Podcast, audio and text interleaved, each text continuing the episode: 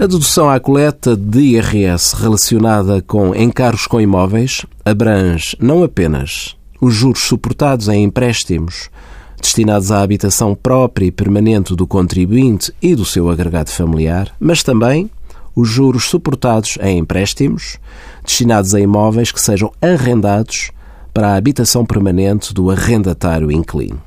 Alertamos, contudo, os nossos ouvintes que esta dedução à coleta apenas se aplica a dívidas contraídas até 31 de 12 de 2011. Para o efeito, o senhorio deverá, no anexo H, identificar o imóvel em causa, bem como inscrever o número de identificação fiscal do arrendatário. Esta é uma dedução à coleta que passa muitas vezes despercebida aos contribuintes que contraíram empréstimos para imóveis que arrendaram para habitação permanente dos inquilinos. Envie as suas dúvidas para conselhofiscal.tsf.occ.pt.